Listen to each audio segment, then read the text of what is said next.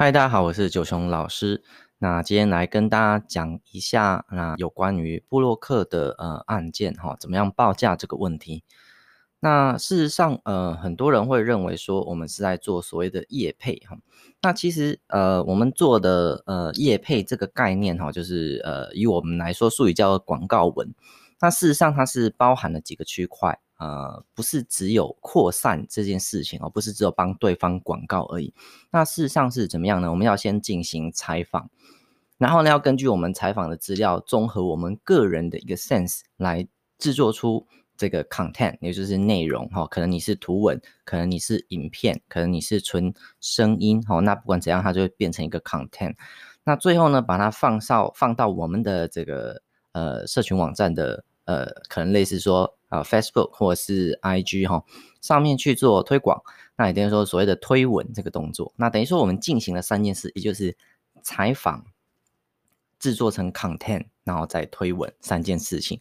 那如果对方完全就是呃期待的是说我们怎么样扩散出去这个概念，那其实我们等于只有做呃第三个部分，也就是扩散哈，就把它推广的部分而已。那如果是这样的话，那我们是不是只要收这个呃新闻稿转贴的费用就好了呢？哦，所以其实对方找布洛克做网络行销，事实上它是包含了这三个部分：第一个采访，第二个制作 content，第三个推广。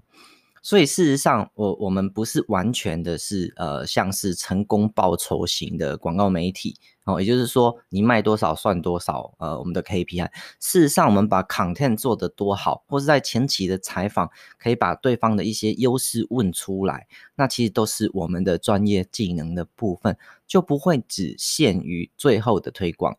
那当然，可是如果我们今天在尝试去跟对方谈价格的时候，对方会特别针对 KPI 来来做，那也就是说，常常是有关推广的部分。但是我们这个时候在报价的时候，就可以跟对方强调说，呃，我们呃所有的这个读者的属性是如何，然后呢，我们制作出来的 content 呢是呃有是比较能够符合我们主要客群的市场。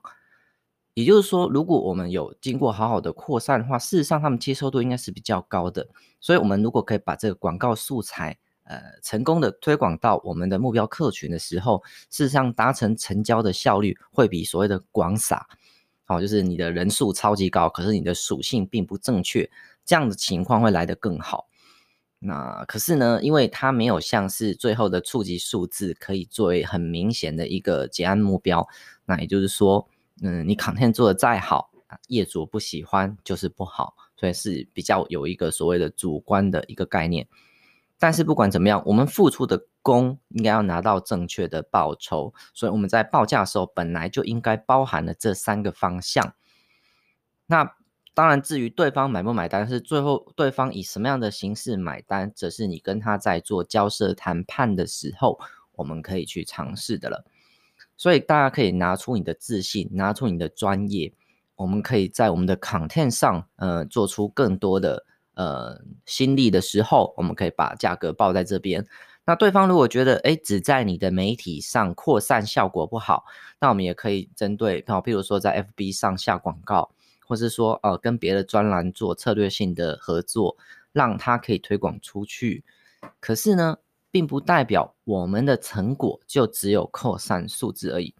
好，这是很想跟大家做一个简单的分享。那希望大家未来在报价的时候呢，能够踩得更稳，也能够让厂商确实的知道，呃，我们的价值在哪边。那今天跟大家分享到这边，拜拜。